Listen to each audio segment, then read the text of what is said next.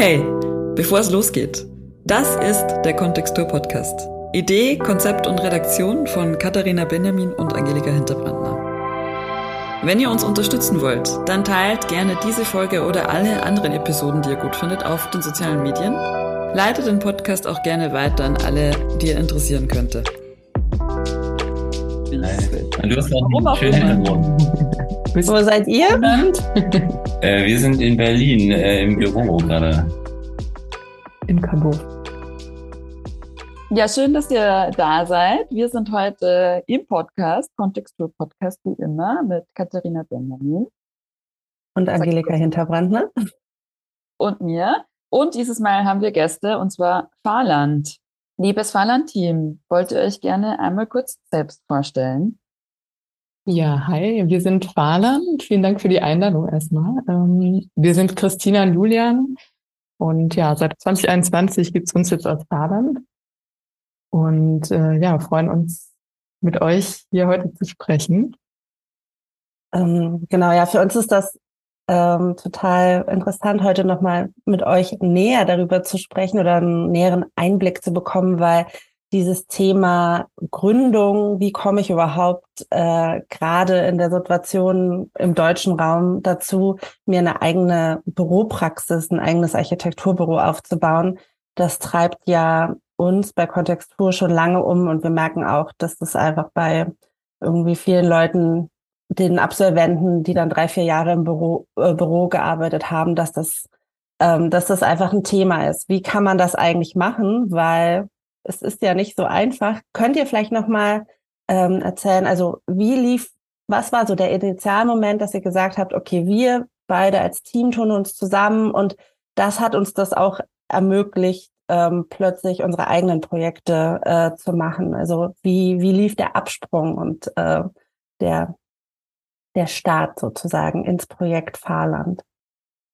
Also ich glaube, da haben wir beide ganz unterschiedliche Geschichten. Ähm, wir sind auch nicht jetzt dann gleich zusammen gestartet, sondern jeder ist erstmal selber für sich gestartet. Ähm, bei mir war es jetzt so, ich habe ähm, ein paar Jahre in Büros gearbeitet hier in Berlin und hatte dann die Möglichkeit, ein Projekt, was ich damals bearbeitet habe, von Anfang bis zum Ende durchzuarbeiten. Und hat sich damals überlegt, dass es ein guter ähm, Schlussstrich dann auch unter dieser Angestellten-Tätigkeit ist, als das Projekt dann fertig war. Und dann habe ich dort aufgehört zu arbeiten und eigentlich wusste ich erstmal gar nicht, wie es weitergeht. Ähm, und hatte mich nur gefreut auf eine Auszeit. Und ich bin gelernter Möbeltischler und habe mich gefreut auf viel Zeit und habe Möbel gebaut.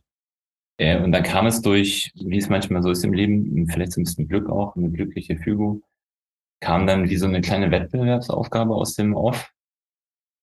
Ähm, da ging es halt um ein Projekt und der Bauherr hatte so drei, vier, vier, vier glaube ich, ne, vier Architekten eingeladen und Architektin und hatte die gegeneinander antreten lassen. Und da habe ich mitgemacht.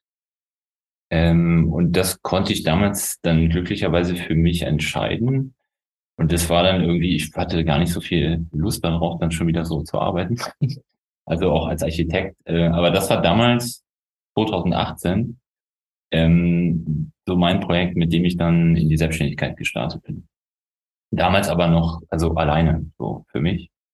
Und Christina hat, was hast du zu der Zeit gemacht?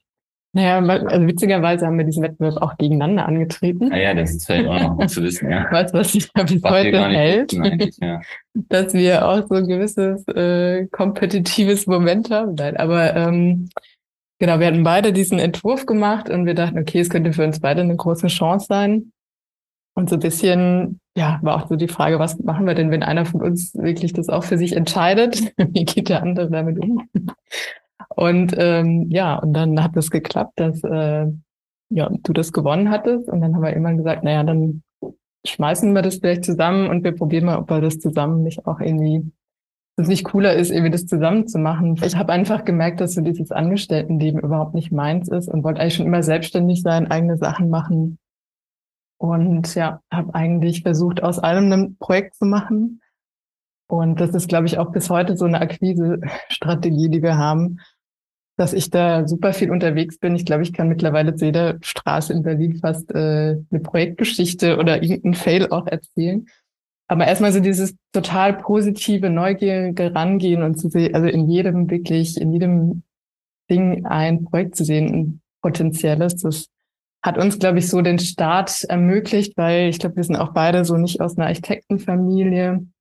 Wir haben uns das wirklich so von Grund auf aufgebaut, ähm, ja, so über den Weg der privaten Bauherren, Direktbeauftragung und wirklich mal überall dahin auch gehen, zu gehen, wo es weh tut und ja, sich so nach und nach so die Projekte zusammenzustellen. Und da merkt man das jetzt mit den ersten Referenzen, dass halt auch einfacher wird und die Projekte spannender, die Bauherren cooler und das, das macht auf jeden Fall Spaß. Äh, was sind die Orte da, wo es weh tut? Ganz kurz.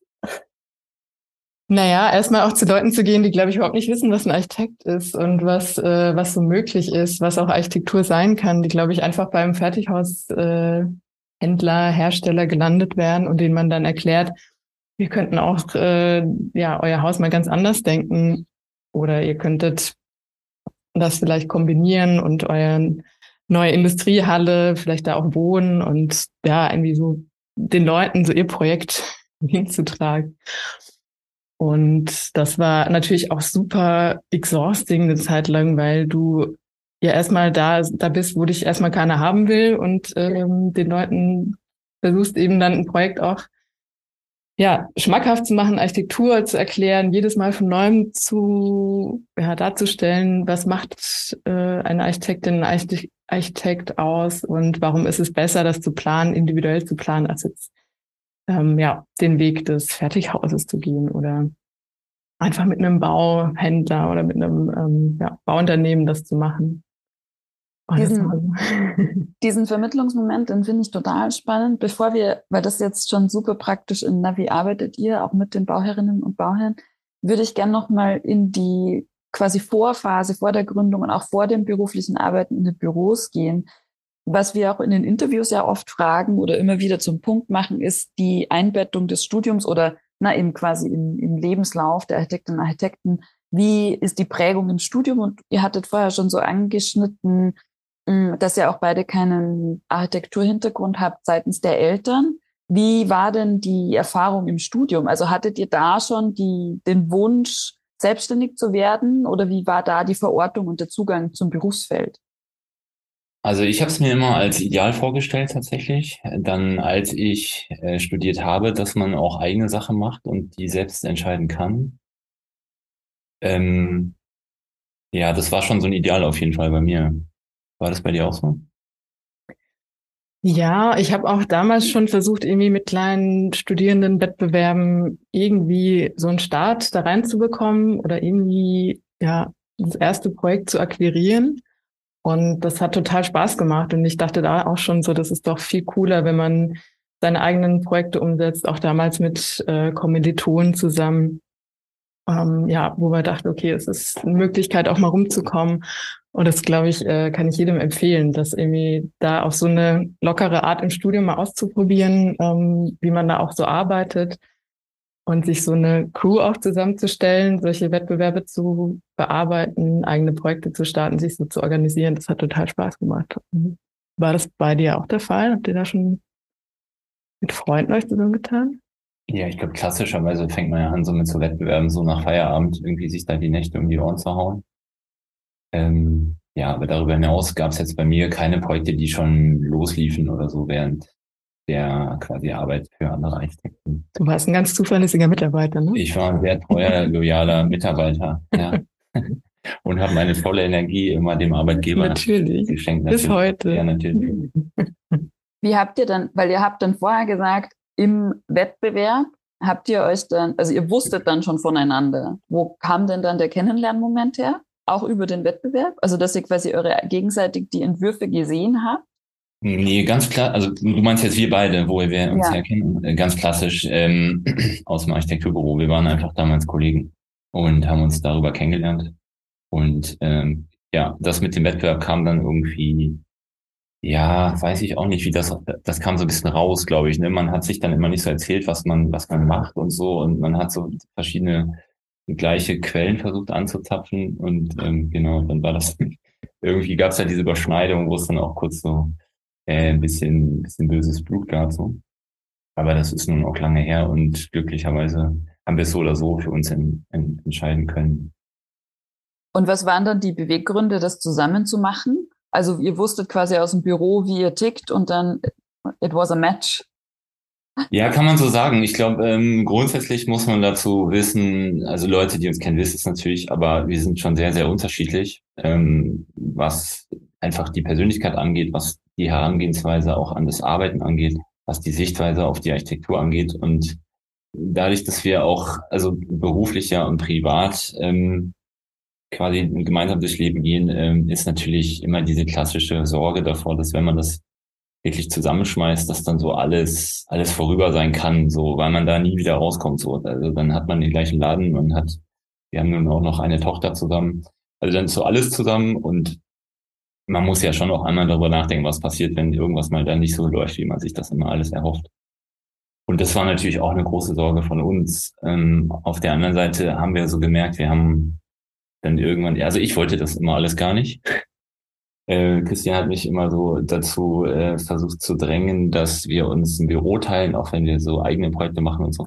Und ich wollte immer eigentlich nur meine Ruhe haben und irgendwo so im Keller sitzen und irgendwie an einem Projekt arbeiten. Wie so mit der Kiste schon mal einziehen, ne, bei jemandem. Ja, genau. Also das ist, so, das ist auch vielleicht so, da sind wir auch gleich so vielleicht bei einem der großen Unterschiede. Christina freut sich rumzufahren und Leute zu treffen und ich finde das gar nicht so interessant und ich arbeite lieber äh, im Studio und äh, überlege mir so die, die Architektur, die mir so gefällt. Ähm, und wenn man dann natürlich merkt, dass so Architektur auch nicht funktioniert, ähm, dann fängt man natürlich an, auch darüber nachzudenken, wie man sich da auch gegenseitig stärken kann. Ähm, und das haben wir getan. Und da sind wir, glauben wir, mittlerweile ein ganz gutes Team und werden ein immer besseres.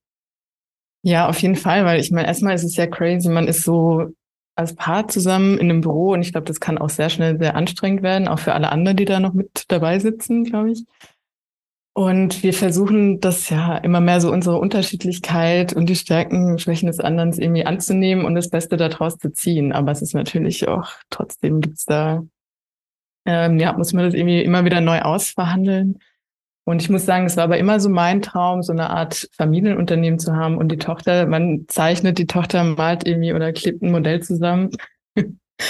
Und das ist äh, jetzt was, was immer mehr, also ja, manchmal in so fünf Minuten einfach mal vorkommt und was mich dann echt so happy macht. Und irgendwie hatte ich letztens so eine äh, Grafik gesehen, wie viele Leute denn mit Kindern irgendwie, dass gleich 50 Prozent mit Kindern die Frauen überhaupt nicht mehr arbeiten, der Mann Vollzeit angestellt, dann noch ein kleiner Teil in Teilzeit.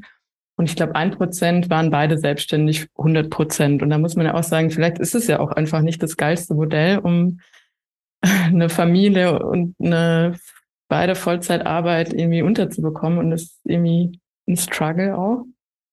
Aber trotzdem macht es uns glücklich, das gleich, gleichberechtigt zu leben und dann irgendwie auch gewisse Freiheiten zu haben, dadurch, dass wir beide selbstständig sind. Das ist ja schon interessant. Also es gibt ja ähm, diesen Begriff dafür auch Coupling Tactics. Man sieht es ja immer wieder in der Architektur, ähm, dass es einfach aufgrund dieser enormen Anforderungen und den Zeitinvest, den man braucht, besser zu leben ist, ähm, wenn man sehr stark auch in seine private Struktur, wenn man das so damit vermischt. Ne? Also wir haben ja immer wieder Büros, die aus Paaren bestehen oder aus Geschwistern, ähm, aus äh, Mutter und Tochter oder äh, Vater und Sohn. Das finde ich schon, finde ich schon spannend. Also, dass es dann doch einfach diese Strukturen, die genötige Festigkeit, aber auch Flexibilität einfach ermöglicht, um überhaupt Architektur unter den Bedingungen wie man sie machen muss, aber auch von der Qualitätssicherung machen will, ähm, in die, ähm, ja, auf die Erde zu stellen, sagen wir mal so. Ja, und ich glaube, was auch noch so ein Punkt ist, ist natürlich, wir sind Mann und Frau irgendwie. Es ist halt auch noch ein Thema. Ich war auch lange irgendwie so allein als weibliche Architektin unterwegs und da kommen natürlich schon auch, je größer die Projekte werden, desto mehr auch die Fragen, na, ist da auch jemand dabei? Was ist denn? Und sie sind da jetzt als Frau allein unterwegs und dann sage ich dann schon, ja, wir machen das zu zweit, ich mache das mit meinem Partner und alle sind super happy dann. Das ist auch einfach ein Vorteil, glaube ich, egal ob man jetzt ein Paar ist oder nicht, sich da irgendwie möglichst divers aufzustellen. Wir haben viele Bauherrinnen, die sagen, wir finden es mega cool, mit einer Frau zusammenzuarbeiten, also die das bewusst suchen. Andere muss man sagen, da geht bewusst irgendwie Julian hin zum, also zu diesem ersten Kennenlerngespräch, weil man gleich weiß, dass es irgendwie so ein Typ, der braucht so ein Gegenüber, mit dem er irgendwie über Holzhaptik sprechen kann oder irgendwie über, über ganz andere Dinge, aber der sich dann eher auch gespiegelt fühlt. Und das ist, glaube ich, auch was, wo ich dann auch ein bisschen milder mittlerweile draufschauen kann und sage, okay, das ist einfach, da musst du, du musst jetzt da als Typ das machen und es ist okay. Und gleichzeitig haben wir ganz viele die aber auch dieses, ja, auch vielleicht die Kombination gut finden. Ne? Aber das ist ja vielleicht auch so ein bisschen der Widerspruch, ne? Also man, man tut sich da schwer, das zu akzeptieren, weil man eigentlich denkt, so man, das sollte anders sein. Auch, dass man als Frau sich den Respekt verschaffen kann, so auch auf einer Baustelle ja gerade. Ähm, ja, also ich glaube, das darf man auch nicht aufgeben, so, aber es ist eben sehr, sehr schwer. Und manchmal ist es dann auch einfach Taktik, dass man sagt, komm, ähm, an der Stelle ist es jetzt einfacher für alle wenn wir da eben den Spieß umdrehen und da gibt es mal jemanden, der haut auf den Tisch und dann ist auch Ruhe so. Und Baustellen haben ja schon auch viel mit Respekt zu tun, das muss man sagen. Und gerade jetzt auch wir als Büro, die Interesse daran haben, auch die eigenen Projekte umzusetzen, haben dann ja auch diese Schnittstellen zu diesen ganzen Firmen, was jetzt vielleicht auch mancher da nicht hat, wenn man sich so ein bisschen in sein Büro zurückzieht. Ähm, und da herrscht dann halt leider auch ein ganz anderer Ton und ein ganz anderer Umgang. Aber ich, so wie ihr das beschreibt, würde ich das fast als so eine Art Hacking-Taktik ne, lesen. Weil, also na, je nachdem, bei wem es gerade passt und wen man gerade braucht, der wird dann hingeschickt und so kann man sich quasi seinen Weg auch ein bisschen durchschleichen, so dass dann vielleicht auch, na, Christina, du dann einfach äh, irgendwo hingehst, so auftauchst ohne Ankündigung groß und sagst, so schaut's jetzt aus und das sind die Sachen. Also das finde ich eigentlich eine ganz gute Herangehensweise. Da muss man, glaube ich, sowieso immer schauen, wie kann man überhaupt damit umgehen. Was mich auch noch interessieren würde, ist die, also was ihr beschreibt, ist jetzt natürlich eine sehr individuelle Erfahrung. Habt ihr ein Gefühl dafür oder tauscht ihr euch mit anderen jungen Büros in Berlin aus, die das vielleicht ähnlich machen, aus so einer kleinen Struktur heraus? Also ist auch das, was ihr vorher beschrieben habt bezüglich einer, ihr macht das als Paar gemeinsam und habt Kinder und es gibt ähm, na, natürlich Care-Arbeit, die ihr irgendwie teilen müsst und das Büro, das läuft nebenbei wie machen das andere? Also habt ihr da ein Gefühl dafür, wo er da so euch einordnet? Also wir haben natürlich auch Freunde und Bekannte, die auch das Gleiche machen, was wir tun. Insofern glaube ich, können wir schon so, haben so ein Gefühl dafür, auch wie, wie andere damit umgehen. Und teilweise sind es auch Freunde mit, mit Familie, ähm, die dann allerdings meistens was anderes machen, ne? Also die dann, oder gibt's nicht? Wo dann, ja, einer eher so den den festen, sicheren Angestelltenjob hat mhm. und so ein bisschen das Backup ist und einer selbstständig mit der Architektur. Das ist, glaube ich, so ein Modell, was dann viele fahren. Aber ich, also was ich so total spannend finde, ist, dass so, wenn ich jetzt so die, die Berliner zu den süddeutschen Freunden vergleiche, ist, dass die Berliner sich alle so als Gruppe oder als Team, als Kollektiv selbstständig gemacht haben und gerade so in Karlsruhe ist alles so diese Einzelkämpfer eher waren. Und ich glaube, das ist was, was aber viel mehr, ja, wo ich eigentlich auch total das Positive daraus erkennen kann, dass man sich als Team zusammentut, dass man eher sieht, wer hat die, ja, wie kann man es bündeln? Und es ist immer mal jemand irgendwie krank, nicht da in Urlaub und so. Und das, das ist was, was man in einem Team oder so auch viel besser abfangen kann, was auch dann, glaube ich, mehr Vertrauen auf allen Ebenen auch schaffen kann. Und das finde ich ganz spannend, dass man sagt, okay, es ist nicht mehr so dieses, auch diese Idee, ich bin so der Architekt, der auf alles die richtige Lösung hat, sondern als, als Team sind wir irgendwie stärker und es nimmt vielleicht auch von jedem so ein bisschen Last von den Schultern. Und da steckt man vielleicht so ein bisschen mit dem Ego zurück, weil es dann auch nicht mehr der eigene Name ist, ne, ne, Architekten, sondern eher was Kollektives. Und das war, glaube ich, bei uns aber auch ein bewusster, bewusste Entscheidung, dass wir uns Fahrland nennen, dass es eben jetzt auch das eher eine Leistung ist, die jetzt nicht so ganz krass an einen von uns geknüpft ist mit einem ganz speziellen Namen, sondern dass man das ein bisschen verteilt und auch auf das ganze Team, was dann am Ende echt gut tut. Und ich glaube, das hilft total, wenn man da nicht mehr so ganz alleine an der Spitze steht, wie das, also was vielleicht früher das Ideal war des selbstständigen Architekten oder der Architektin. Und ihr habt ja in der Struktur auch das ähnlich angelegt. Also wir haben nur vielleicht so ein bisschen als Hintergrund auch für alle, die zuhören. Wir haben uns ja quasi eigentlich in einer anderen Kombination das erste Mal getroffen zum Vorgespräch äh, für den Podcast. Äh, vielleicht kannst du dazu noch ein bisschen was sagen, wie ihr quasi diese intern auch eure eigenen Projekte habt und damit umgeht. Ja, genau. Also das ist schon, ja, würde ich sagen, eher so die Ausnahme, aber wir gestehen uns das auch zu, dass, wenn es sich ergibt, jeder auch mal so sein eigenes Projekt oder mit jemand anders eben machen kann. Das war jetzt bei uns eben das recht bekannte Haus für eine deutsche Influencerin, ähm, über das ich einfach zu, äh, ja über eine Freundin von mir, Svenja, gekommen bin, die sich da über Instagram connected hat äh, mit Jessie und mich gefragt habe, ob ich da Lust drauf habe. Und sowas kommt immer mal wieder vor und äh, dann ist es auch okay. Und dann sind es vielleicht auch so Ausflüge, die man so dem anderen zugesteht und was dann auch okay ist und was dann einfach auch unter diesem eigenen Namen dann auch so laufen kann. Aber musst du vielleicht auch noch mal sagen. Also ich mache gerade nur Projekte, die wir zusammen bearbeiten. Äh, dafür haben wir aber auch zu viele Büroprojekte. Ich glaube, das ist jetzt bei dir gerade die Ausnahme, oder? Dass, dass das eine Projekt noch läuft. Genau, aber es, es gibt auch schon die, die Idee, dass man sich mal zusammentut, auch so gerade mit Kolleginnen. Und da merken wir auch, da gibt's immer mehr so Wunsch und Gedanken, sich auszutauschen oder mal was zusammen zu machen. Den Wettbewerb sind jetzt auch gerade so ein bisschen in Kontakt mit anderen Büros, dass nicht mehr jeder so für sich seinen Stiefel macht und einfach nur für sich so das versucht, alles äh, neu zu erfinden, sondern dass man sich austauscht. Wir sind Teil von ähm, ja, auch einem Netzwerk von jungen Architekturbüros in Berlin, was total cool ist, finde ich, dass man sich da auch einfach mal so Fragen stellen kann, weil jeder hat die gleichen Probleme, muss man ja auch ehrlich sagen, mhm. mit denen man so startet und fragt sich die gleichen Dinge. Kannst du vielleicht diese Probleme oder die Schwierigkeiten, die ihr, aber auch die anderen haben, nochmal so ganz konkret äh, benennen? Vielleicht auch nochmal mit einem Fokus, so wie geht's mit dem Wettbewerben? Wie ist euer Zugang dazu? Werdet ihr bei selektiven Wettbewerben eingeladen? Also nochmal so kurz, was sind, was sind die Probleme, die alle haben? Äh, also ich glaube, ja, man muss dazu sagen, dass wir gerade gar keine Wettbewerbe machen, mm, weil wir gar keine Zeit haben, weil wir glücklicherweise gerade so viel zu tun haben. Ähm, Wettbewerbe, glaube ich, Sie wissen alle, haben große Vorteile und auch sehr große Nachteile.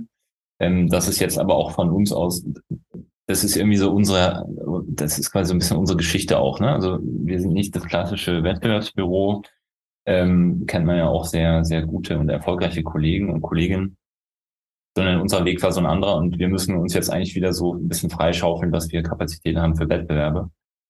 Und ich glaube, die Probleme, die alle haben, ja, was ist das? Also zum einen ist es vielleicht so ganz grundsätzlich, ähm, dass man äh, natürlich auch Bauherren finden möchte, ähm, die, die einem vertrauen, denen man auch ein Konzept vorschlägt und die da mitgehen, also auch die ja die, die eigene Vorstellung teilen. Das ist ja in der Architektur ein Riesenproblem. So, also wenn nicht das größte Problem. Also man, also der, der Bauherr wünscht sich immer einen, einen tollen Architekten, aber der Architekt wünscht sich auch einen tollen Bauherrn. So, das, also da kann man jetzt, glaube ich, auch sehr viel zu sagen, aber das ist so vielleicht ein Aspekt.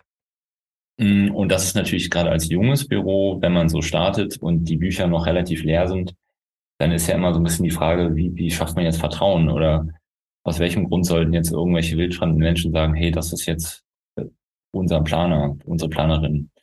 Und das andere ist, denke ich mal, dann auch, ähm, dass man natürlich dann auch merkt, man braucht Mitarbeitende ähm, und sich dann natürlich ganz am Anfang so die Frage stellt, wie macht man das denn? Und äh, da gibt es so viel Dinge, die man auch wissen muss und falsch machen kann. Und ähm, ja, und ich glaube, das ist auch so ein Riesenkomplex. Also wie schafft man es denn dann auch, das Team zu erweitern, Projekte zu bearbeiten, die man nicht mehr selber bearbeiten kann die ganze Zeit? Und also dann muss man ja auch Leute anlernen und äh, Leuten auch irgendwie vermitteln, was man dort erreichen will. Und das ist ja, wenn man sich so ältere Kollegen, Kolleginnen anschaut, dann haben die ja meist so einen kleinen Mitarbeiterstamm aus alt gedienten Leuten und dann haben die so noch so ein Paket aus, also je nachdem, wie groß der Laden ist, aus so Mitarbeitenden, die dann irgendwie was zeichnen. Aber ich glaube, so dieses, dieses Starten mit Mitarbeitenden, wenn man das nicht gewohnt ist, ist ein riesen, eine riesen Herausforderung. Auch. Naja, und ich glaube generell so wirtschaftlich zu arbeiten, dass man davon leben kann, klingt irgendwie banal, aber ist erstmal auch eine riesen Hürde, wo ich auch mit Kolleginnen spreche, die deutlich älter sind, die immer noch sagen, ähm, schwierig, dass es Büro, dass man da davon lernt, also wirklich leben kann, dass es jetzt nicht eine Professur ist im Hintergrund oder sonstiges, äh, die dann den Laden so erhält, gerade wenn man den Anspruch hat, wirklich auch relevante, gute Architektur zu produzieren. Da würde ich gern ganz genau einhaken. Woran denkt ihr, dass es scheitert, äh, dass man wirtschaftlich arbeitet? Also ist es das Honorar, das zu niedrig angesetzt ist, oder ist es die zu viele Arbeitsstunden, die irgendwie geleistet werden aus un unterschiedlichen Gründen? Also könnt ihr das benennen? Ähm, ich glaube, es ist ein Konglomerat aus ähm, viel zu viel Arbeit für zu wenig Geld. So. Und ähm, es ist ja auch so, äh, oft sind es ja auch kleinere Projekte oder kleine, ganz mini kleine Projekte, die ja total schön sein können und ähm, die sich andere Leute dann auch gerne angucken. Und ja, ähm, das ist halt dann oft einfach alles jenseits von, von Gut und Böse wirtschaftlich. Und wenn man dann an solchen Sachen rumbaut und irgendwie auch dann wie in der Uni gerne Innenraummodelle macht und dann drei Wochen Fotos macht und die dann zwei Wochen koloriert und dann findet man die blöd und baut das nochmal neu und so. Also das, das kann man sich dann halt irgendwann nicht mehr erlauben, beziehungsweise man muss sich überlegen, wie man es wie man es bewerkstelligen kann, wenn einem das wichtig ist. Und dann ist man ja schon wieder bei der Frage, wie ist es denn dann wirtschaftlich so?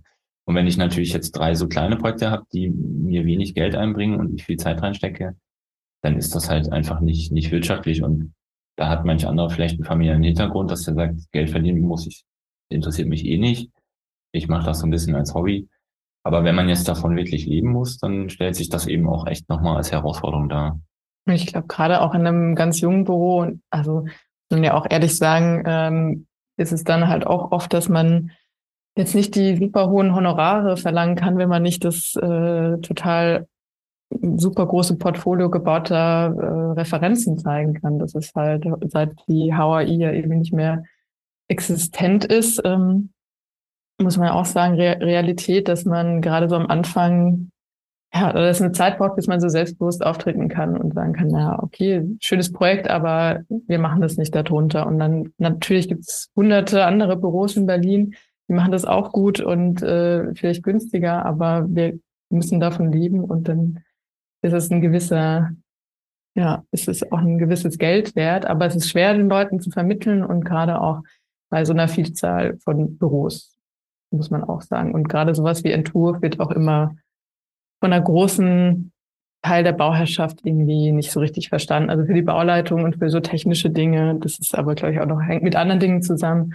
Aber dass man jetzt für eine Entwurfsplanung so viel Geld zahlt, wo man denn in einem Küchenplaner auch 3D-Modelle oder alles immer selbstverständlich mitbekommt, das ist ein Riesenthema. Also jetzt haben wir mit mehreren Bauherren, die denken, die ganze Zeit, jede Woche gibt's 100 Renderings und auch diese Abgrenzung zu schaffen. Also einerseits das für sich selbst irgendwie ein bisschen äh, oder einfach zu entscheiden, mache ich die, also nehme ich mir die Zeit, das Modell zu bauen, aber eben auch so ein bisschen sich zu ab, abzugrenzen, den Bauherren sagen, wir, das wird jetzt nicht gerendert, sondern oder es sind Mehrkosten oder ihr müsst es einfach bezahlen. Ist, glaube ich, was, was man sich so ähm, ja einfach nur über die Zeit, das ist mir das was bei mir so mit an, anlegt, dass man sagt, äh, die, es gibt Grenzen oder dann müsst ihr da nochmal auch was für bezahlen. Aber für so eine kreative Dienstleistung, was ja auch bei Kollegen ist, fällt einfach viel schwer. Aber auch da muss ich noch dazu sagen, da sind wir uns auch oft äh, gar nicht einig. Also ähm, weil ich eben sehr lange äh, alleine ein Projekt bearbeitet habe, ähm, sehe ich das auch immer viel kritischer und bin da auch viel mehr der Verfechter der alten HAI ähm, und sehe es oft einfach aus Prinzip nicht ein, wieso man jetzt wieder so einem Bauherrn von vornherein einfach so einen Nachlass geben sollte, um ein Projekt zu kriegen. Aber das ist eben eine Riesengratwanderung so. Also da muss man auch für sich dann abwägen und auch manchmal so ein bisschen pokern. Ich glaube, das ist halt auch so ein Punkt zwischen uns, ne, wo wir dann uns oft echt uneinig sind. So ist es das wert? Sollen wir da jetzt irgendwie diese bisschen locken und teasern? Wo ich aber auch immer öfter Julius Skepsis verstehe und sage, okay, vielleicht ist es wirklich verloren von Anfang an. Let's not do it. Wie, wie läuft die Entscheidungsfindung? Wie knobelt ihr das aus?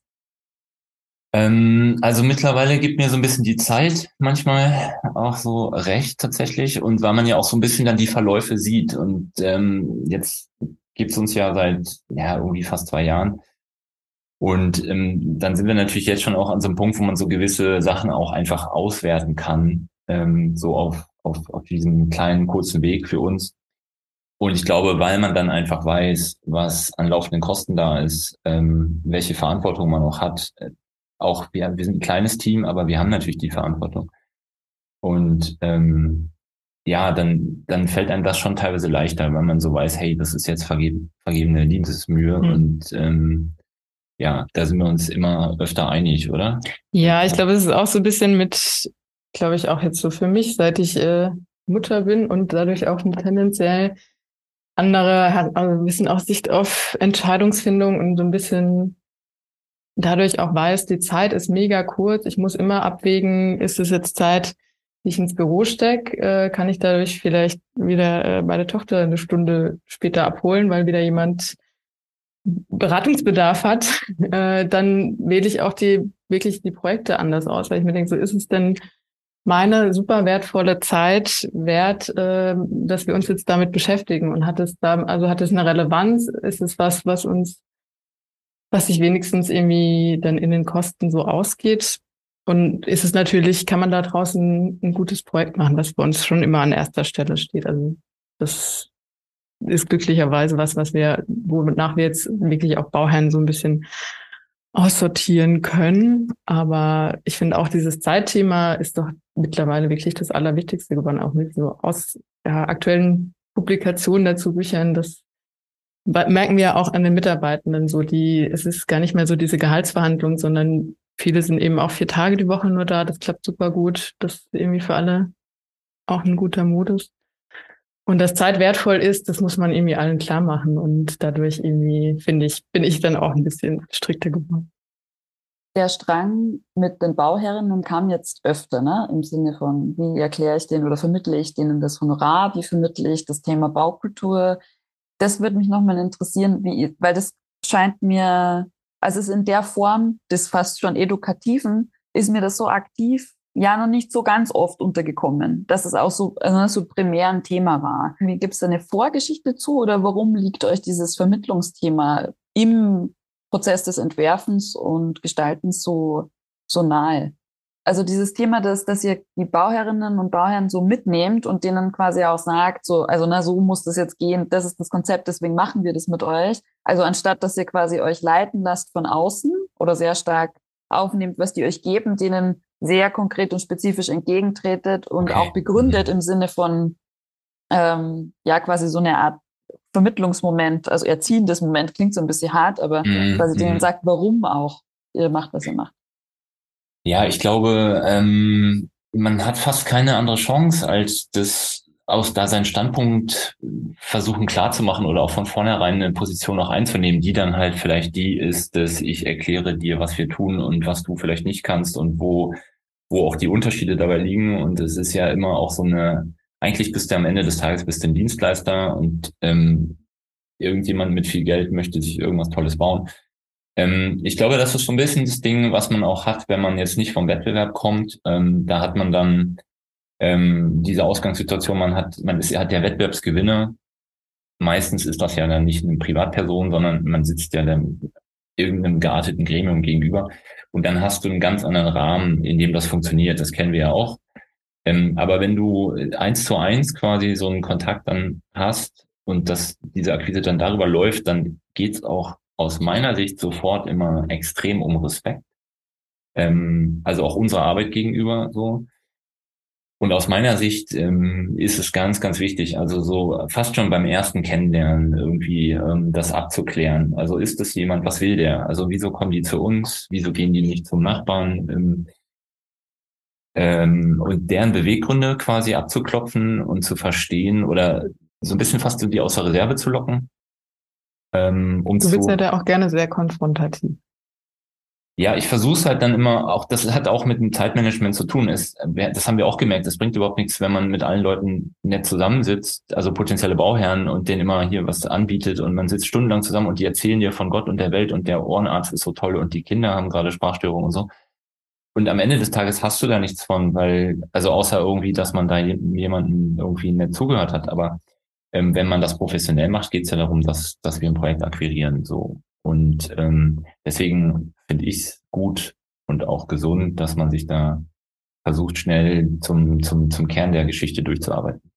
Entschuldigung, ich muss jetzt nochmal, ich versuche es ja. nochmal schärfer zu machen, weil die, ja. also worauf ich so ein bisschen hinaus wollte, ist eher dieses Mitnehmen und sagen, das ist jetzt die Stärke von einem architektonischen Konzept oder ich begründe quasi und zeig, nehme euch quasi mit in meine Gedankenwelt, warum sind Entscheidungen wie getroffen worden. Vielleicht habe ich das auch, weiß ich nicht, falsch interpretiert, aber als wir gesprochen haben, Christina, hatte ich so das Gefühl, ihr macht quasi so Basisausbildung für Leute, die quasi nie Berührungspunkte mit Architektur hatten, im Sinne von, wie, was heißt denn eigentlich ein architektonisches Konzept für Bauherrinnen und Bauherren?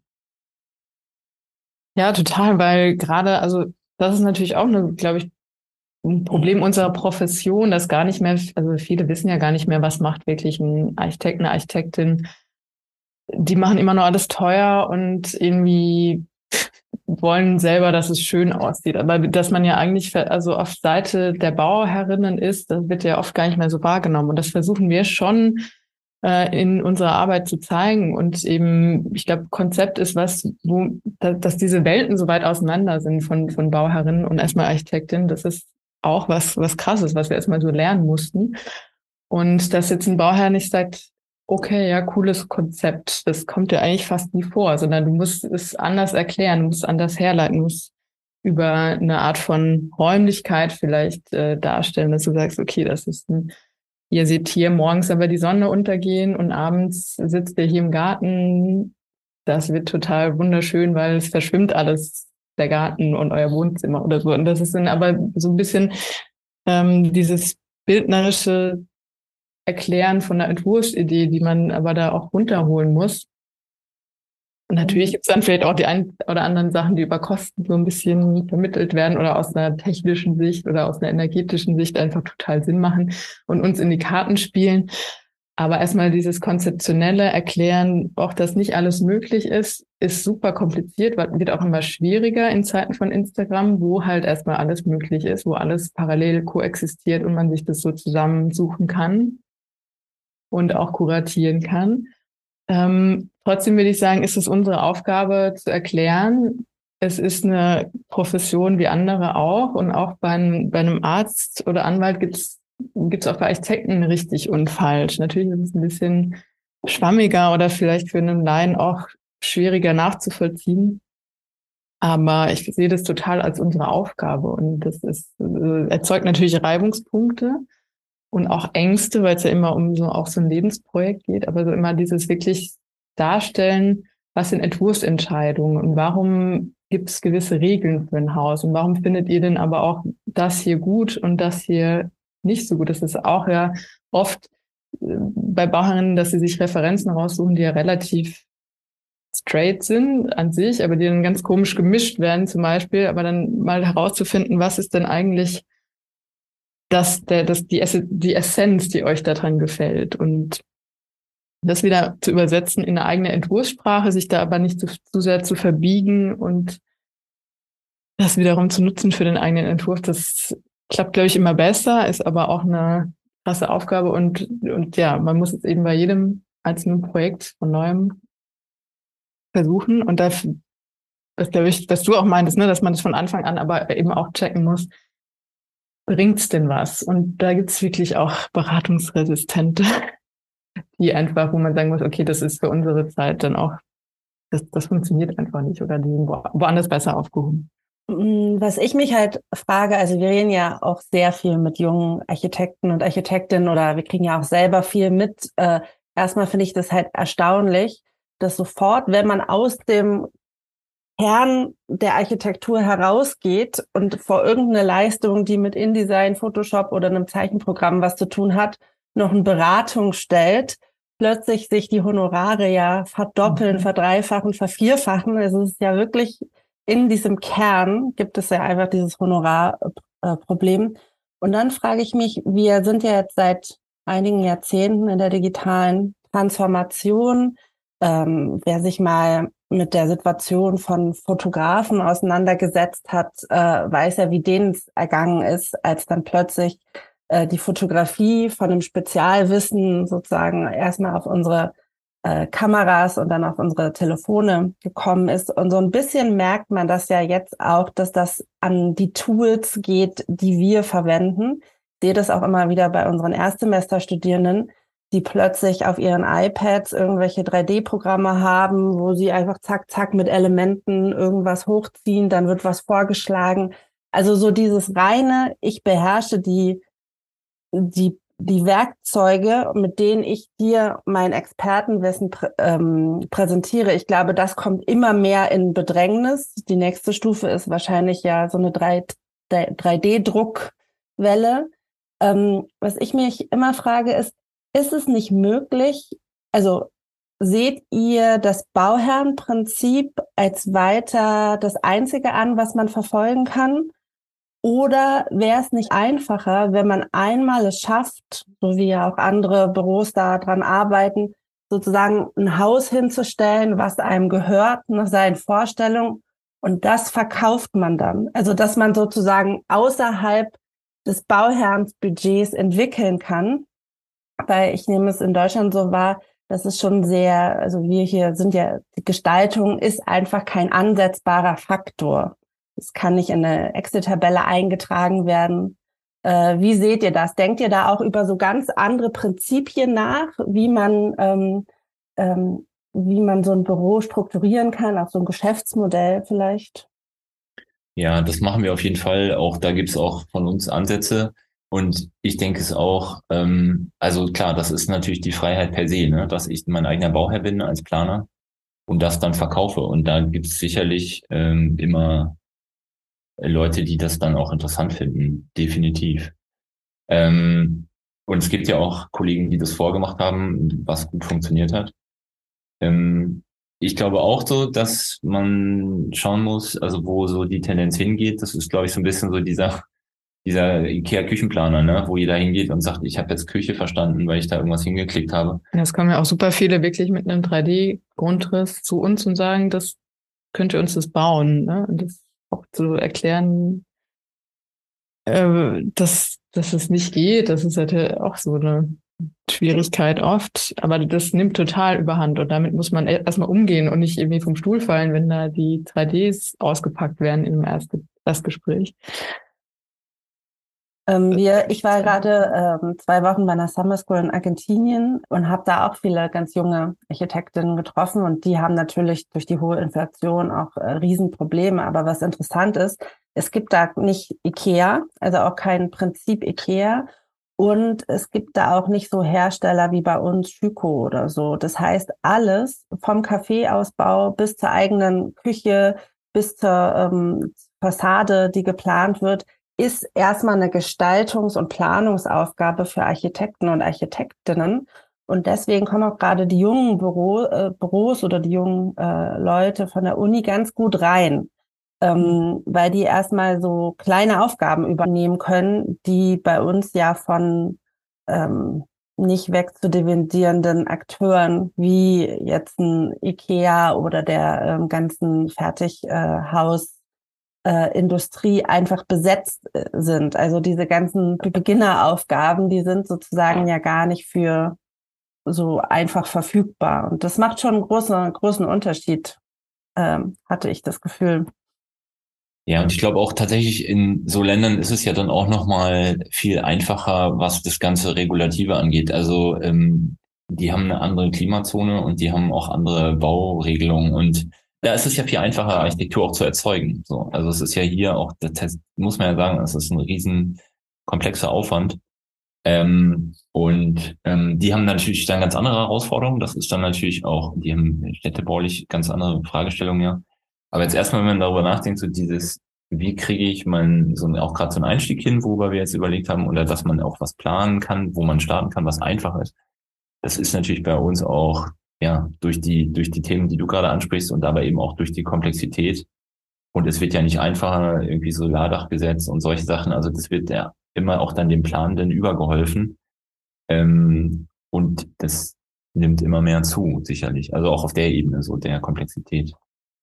Ja, aber der Gedanke ist sicherlich spannend, dass man sagt, ja. aber das ist, glaube ich, was auch was uns liegt, so dass man sagt, wo, wie kann man es denn umdrehen und vielleicht dann wirklich auch eher Konzepte verkaufen und die dann wiederum einen Bauherrn finden, dass man es selbst entwickelt, ist natürlich auch eine, ja, erstmal auch eine finanzielle Geschichte, aber dass man eher wieder zeigt, Gestaltung ist auch ein, ein Riesenfaktor und Leuten erstmal was zu zeigen. Ich glaube, vieles ist ja auch gar nicht, ja, ist den Leuten überhaupt nicht bewusst, wie denn Dinge auch aussehen können oder wie man es denn, weil vieles ist ja schon sehr standardisiert und dass man das umdreht und dass das Haus schon seinen Bauherrn sucht, das war auch immer so ein Credo ähm, meiner bisherigen Büros und so, dass man sagt, okay, das ist, kann auch ein weirder Grundriss sein und das, das wird, es wird sich jemand finden, der genau das gut findet.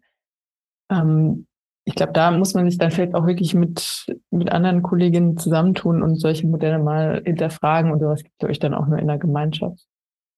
Aber auch das, also finde ich, wird immer wichtiger, dass man sagt, dass, dass man auch ein bisschen als architekturschaffendes Büro ein bisschen proaktiver rausgeht und zeigt, was wir eigentlich machen und das eben nicht nur Genau, aber das versuchen wir natürlich auch, aber dann merken wir auch mal, ähm, dem Ganzen sind auch Grenzen gesetzt, weil auch das hat natürlich, also frisst wieder Zeit natürlich und das ist so ein bisschen wie so ein Wettbewerb. Also da muss man sich auch Zeit nehmen und sagen, das merken wir auch so, die Abstimmung und der Austausch mit Kollegen, Kolleginnen, ähm, der ist uns wichtig und wir wissen es auch von denen, dass denen da auch manchmal Zeit für fehlt. Also das, das ist dann auch wieder so ein Thema, da muss man auch echt sich vornehmen, wir machen das jetzt wir tauschen uns aus und wir sprechen auch über diese Möglichkeiten. Wie geht es, dass man was entwickelt? Wer hat das Geld? Wie schafft man es dann, dass nicht doch wieder jemand da ist, der, also zum Beispiel so eine Genossenschaft oder so, das wäre ja so ein Beispiel, wo man sagt, da ist dann nicht doch wieder der eine Mann mit der vollen Geldtasche, der dann doch am Ende wieder entscheidet, was er haben will. So, das möchte man dann ja eigentlich gerade nicht. Mhm. Und also was ganz spannend war, wir hatten jetzt ein paar Mal auch mit so einer neuen jungen Generation von Bau Gruppen zu tun, was wieder so ein Modell ist, was ja war ja irgendwie kurz mal weniger präsent, einfach da auch diese Systematik Baulücke irgendwie verschwunden war. Und jetzt aber quasi wieder so vor den Toren der Stadt in, in so zweiter Reihe, Eberswalde etc. sich so die vier, ja, Vierseithöfe plötzlich füllen mit ähm, Baugruppen eher so in unserer Generation, unserem Alter, die dann eben sagen, wenn wir das umlegen, auch eine große Summe, große Baukosten auf so eine Gemeinschaft, dann macht es plötzlich wieder Sinn, was ich total spannend finde, weil die sind natürlich erstmal in der Gruppe von 16 Leuten, äh, kann, also können die gar nicht was Gestalterisches unter sich aushandeln, die dann total dankbar sind, dass man das auch so abstrahiert. Wir haben dann mit denen so Workshops gemacht und quasi erstmal auch gar nicht über Gestaltung gesprochen, Beispiele gezeigt, aber erstmal gesagt, wer möchte denn, ähm, wer kann sich vorstellen, in der Dachschräge zu wohnen, wer braucht Zugang zum Garten. Also diese erstmal so wirklich, dass man auch so diese Konflikte so ein bisschen behandelt, moderiert und äh, daraus dann ein Konzept macht, wo man dann merkt, dadurch, dass es nicht mehr so oft diese klassische deutsche zwei Personen, zwei Kinderfamilie hinausläuft, also dreht sich auch wieder unsere Rolle rum, weil die brauchen uns total. Die brauchen uns als Moderatorinnen, als Gestalter. Wir haben einen ganz anderen ähm, Impact auf dieses ganze Projekt. Und das fand ich jetzt sehr spannend, aber weil ich auch ein cooles Modell finde. Und ich glaube, das ist auch ein zukunftsfähiges, dass man sich das wieder als, als Gruppe oder kleine Einheit in einem, in einem Dorf eben auch ganz viel erreichen kann, auch gerade durch Remote Work, was es auch erst möglich macht. Ja, ihr habt jetzt ja nochmal eine ganz schöne Bandbreite aufgemacht des Wandels, ne, wo es vielleicht hingehen kann vom, man entwickelt ein Konzept, das man verkauft, was natürlich auch damit einhergeht, dass man da ne, eine komplette Produktionslogik umdreht. Ihr habt das schon gesagt, ne, man muss erstmal Kapital haben, um das überhaupt zu machen, bis hin zu äh, anderen Formen der Kollaboration auch mit Leuten. Ich würde gern in tatsächlich so einen aktuellen Moment nochmal reingehen. Wir hatten es jetzt auch schon öfter anklingen das Thema Instagram. Ne? Ob das jetzt die Instagrammability ist von Produkten, also ne, von, von Architektur, die erzeugt wird, aber auch Instagram als ähm, ja, Channel in Anführungszeichen, bei dem man oder über dem man in Kontakt tritt mit Bauherrinnen und Bauherren. Wenn ihr das möchtet, wir hatten vorher schon kurz anklingen lassen, ähm, Christina, du arbeitest gemeinsam mit einer Kollegin gerade an einem Projekt gemeinsam mit Jessica Weiß von Journals. Wie kam es denn dazu, dass es auf einmal dieses, äh, die Instagram-Kollaboration in Anführungszeichen gab? Also das kam ja quasi ein bisschen so auf dem Umweg zu mir, ähm, dass Svenja sich da so äh, connected hat, auch mit Jessie über einen Instagram-Aufruf. Was ich erstmal per se spannend fand, weil ich denke, es gibt so viele Architektinnen oder ich dachte mir, die sind ja so gut vernetzt auch. Äh, warum machen wir das jetzt? Ähm, aber ähm, wo man dann irgendwie auch in der Zusammenarbeit gemerkt hat, dass es eben so ein bisschen auch in der Prioritätenliste eben vielleicht gar nicht so weit oben ist, wer, wer plant das jetzt, sondern eher ein Look oder eine Art, wie so ein Haus aussieht, Interiors, aber dass man auch da wieder kritisch sich selbst als Architektenschaft hinterfragen muss, warum ist es so unwichtig, äh, sage ich jetzt mal, wer das eigentlich plant. Ich glaube, das ist eben auch genau dieses Bild von Architekten, dass man sagt, ja, das ist ein bisschen so dieses Bauleitende, aber jetzt nicht so so stark gestalten, weil sonst wäre es natürlich was, was viel mehr Recherchearbeit oder vielleicht auch eine andere Art von Bewerbung erforderte, weil wir das relativ schnell dann auch so zusammengefunden hatten. Und ähm, genau, und das jetzt planen im Team. Ähm, das fand ich nur, nur spannend, weil es dann eben vielleicht auch von unserer Seite man das auch nochmal anders bewerten müsste. Ne? Also wie, wie suche ich denn meinen Architekten aus? Wir haben einen extremen Einfluss eigentlich auf alles, auf Gestaltung, aber auch auf den Projektfortschritt, auf Kosten. Da war es ja auch ein bisschen so, dass, dass es einen alten Entwurf gab, der dann aber so gar nicht umsetzbar war, weil die Qualität des Bestandshauses einfach viel zu schlecht war. Und ähm, ja, man da als Architekturbüro einfach auch eine extreme Verantwortung hat. Wir waren jetzt die zweiten Architekten, zweiter Entwurf, zweites Mal Kosten der Planung und sowas ja, wirft dann erstmal, glaube ich, nicht so das beste Licht auf die ganze Profession aus Sicht der Bauherrschaft. Und ähm, ja, und wir versuchen das eben so gut wie möglich zu machen. Und natürlich, äh, wie glaube ich, viele Kollegen hatten wir auch diesen, diesen ersten Entwurf beäugt und auch etwas kritisch gesehen bestimmt und einfach auch gedacht, dann aber auch das und versuchen besser zu machen. Also dass man da eben auch nicht sagt, das ist irgendwie alles äh, diese Instagram-Influencer, Baufluencer-Welt, damit will man nichts zu tun haben, ist, glaube ich, auch eine verständliche Haltung, aber trotzdem einfach auch aus der Geschichte raus habe ich immer so den Anspruch, eher dann kommen, wenn man darüber irgendwie äh, sich, also sich echauffiert, dann lass es uns doch versuchen, anders zu machen. Mit Betonung auf versuchen, aber es, es muss ja irgendwie, dann muss man es auch zumindest äh, dann muss man da auch reingehen, finde ich. Und dann kann man das nicht so ausgrenzen, weil es ist auch die Realität, ne, dass so gebaut wird und das sind einfach auch. Ja. Ich finde es eigentlich, muss sagen, auch super interessant, weil diese Zusammenarbeit, also wir haben ja, kriegen ja auch immer mal Nachrichten dazu. Glaube, die sticht so total in das Dünkel der Berliner Architektin schafft. Also alles, was man so denkt, wie man sein sollte oder so, das setzt sowas ähm, dagegen. Und ähm, wie geht's euch denn damit, dass sozusagen eure Arbeit mit denen, die ja auch ähm, ähm, so direkt immer vercontent wird? Also ich höre den Podcast eigentlich auch immer, ich höre den immer mittwochs, wenn ich aus Braunschweig zurückführe und die kommen ja aus NRW und dann reden die immer so schön vom Fleck weg und nehmen auch kein Blatt vor den Mund und ähm, beschweren sich ja auch, wenn die Architektinnen mal wieder was nicht schnell genug geschickt haben oder teilen dann ja einfach so Arbeitsstände äh, auf ihren Accounts und dann kommentiert ja auch die Community immer und dann so, na, aber ich glaube, ihr müsstet da noch mehr Fenster. Also das ist ja, also so, es gibt ja einfach total viel Feedback dazu. Ähm, das ist ja auch total interessant, aber schafft wahrscheinlich auch Unruhe. Also wie, wie geht's euch damit oder dir in dem Fall?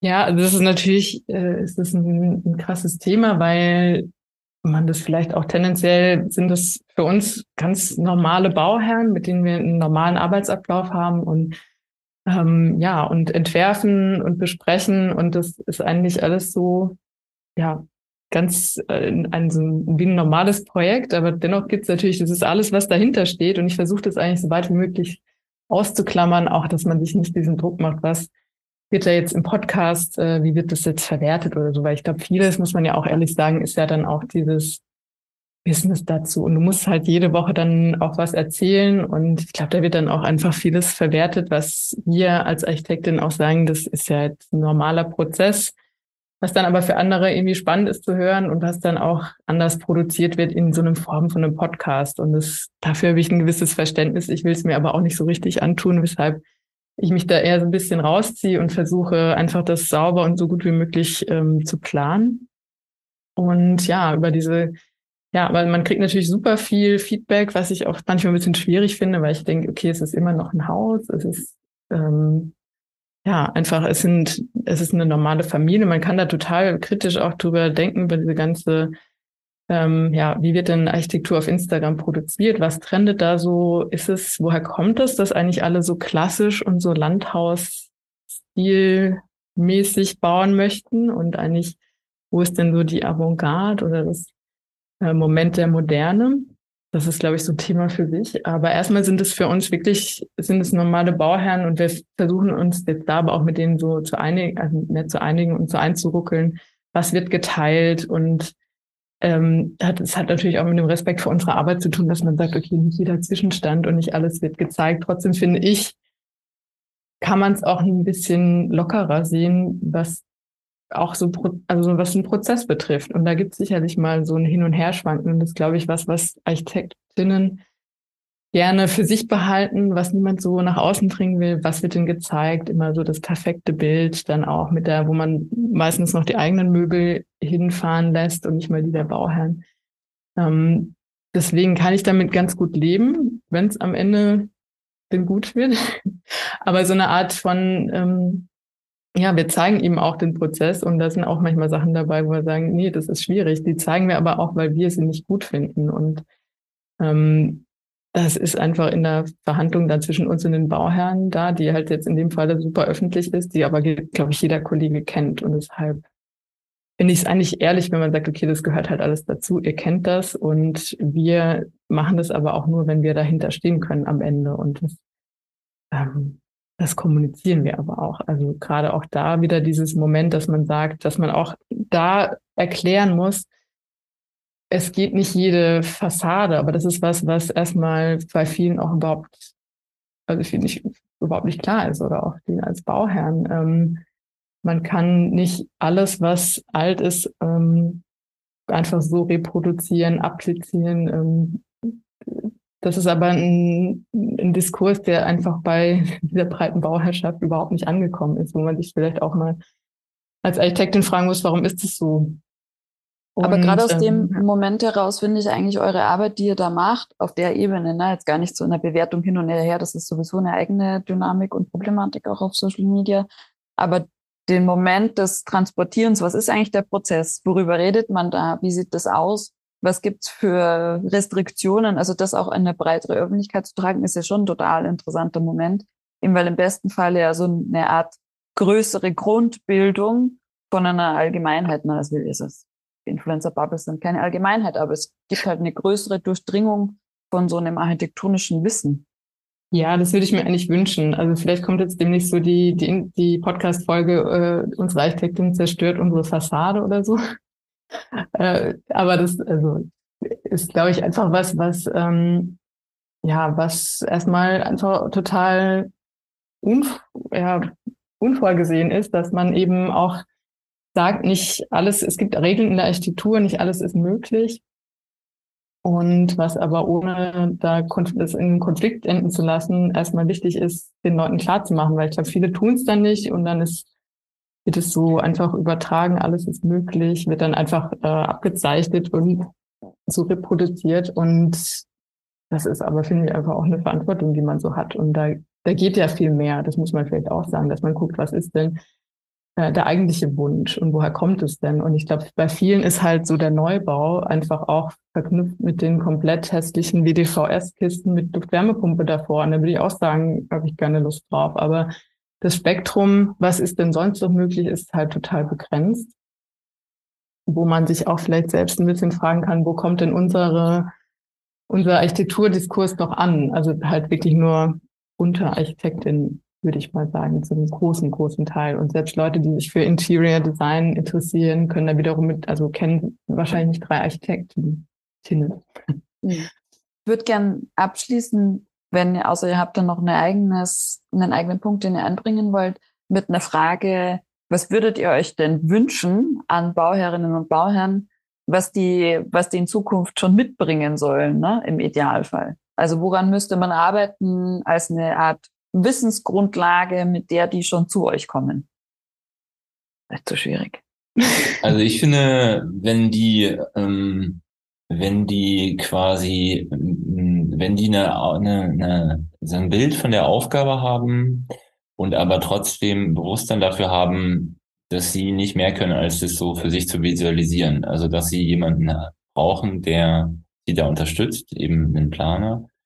Ähm, und wenn sie eigentlich auch einen guten Geschmack haben, ne? Also wenn sie sagen, irgendwie, ähm, also Geschmack, also auch so, oder auch den richtigen Qualitätsschwerpunkt legen auf das Thema, ähm, also mit was müssen wir uns beschäftigen zurzeit und ähm, da eigentlich mit einem Vertrauen zu uns kommen und sagen so, ihr macht das jetzt aber.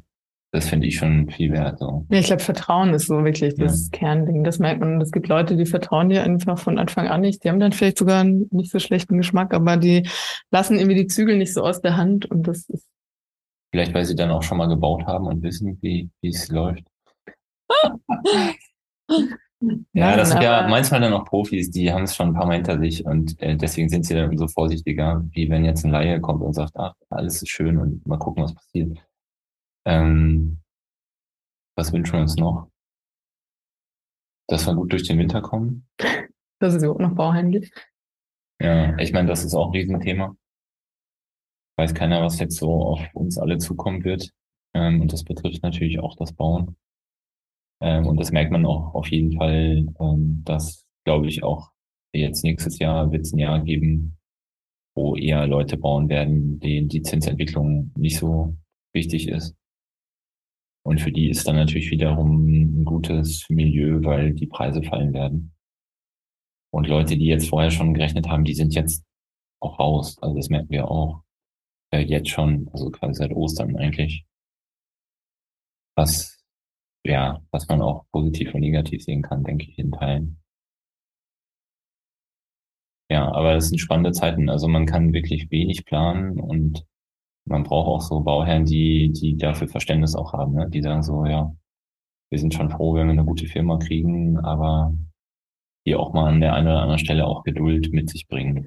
Ja, einfach auch für einen Planungsprozess. Also was ja. ihr angesprochen habt, ne, jetzt dauert es wieder so lange mit den Perspektiven und so. Es ist halt ein, ja, es ist ein Prozess und man muss sich darauf einlassen und Leute mit Vertrauen und Zeit und Geduld, das wünscht man sich mit Geld.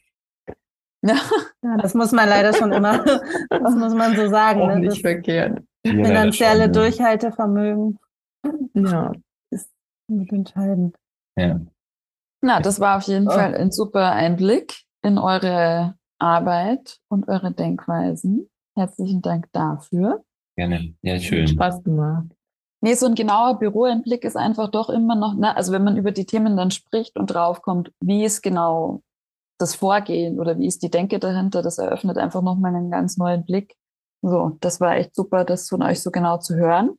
Und dann sind wir gespannt. Wir werden weiter schauen, was im Podcast passiert und auf Instagram und natürlich aber auch bei euch im Büro. Eben, ihr habt es auch schon gesagt, weil ihr macht ja nur, nicht nur dieses Projekt, sondern auch viele andere Projekte. Ja. Ähm, und dafür natürlich auch für die anderen Projekte alles Gute.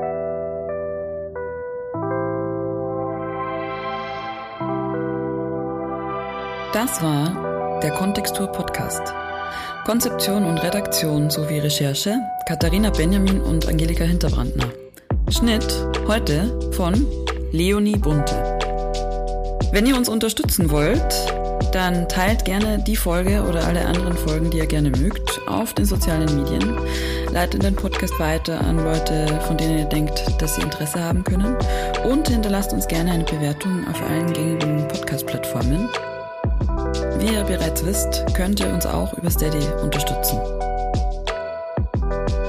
Ganz herzlichen Dank und wir hören uns bald. Tschüss!